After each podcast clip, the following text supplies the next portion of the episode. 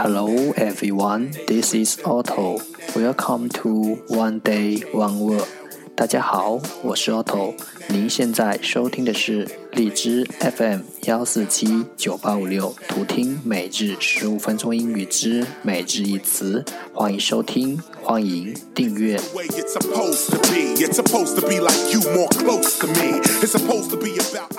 微信公众号 Otto Everyday O T T O E V E R Y D A Y，请添加，让学习英语融入生活，在途中遇见未知的自己。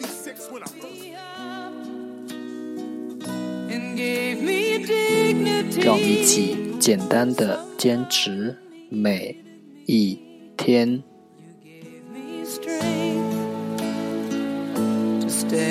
Day three hundred and forty-six.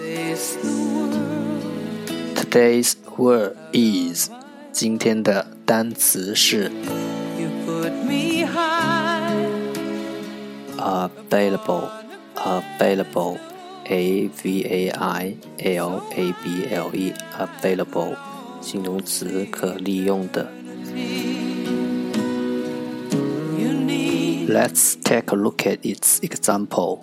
让我们看看它的例子。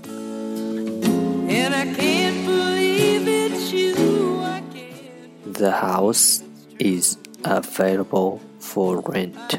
此屋出租。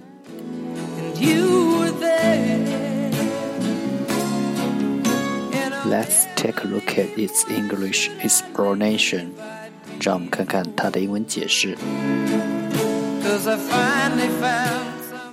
not being used or occupied by someone or something else， 不被用或占据，not being used or occupied，某人或某物，someone or something else，不被某人或某事物用或占据。You gave me hope. Let's take a look at its example again.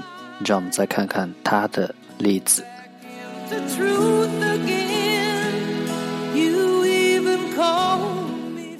house is available for rent. 此屋出租。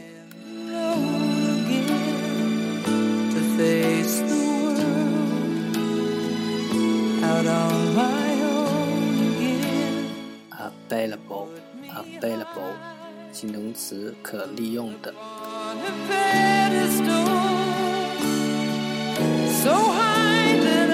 That's all for today，这就是今天的每日一词。如果你喜欢我们的节目，请为我和那些愿意坚持的人点赞。欢和我一起用手机学英语，一起进步。See you next time，再见。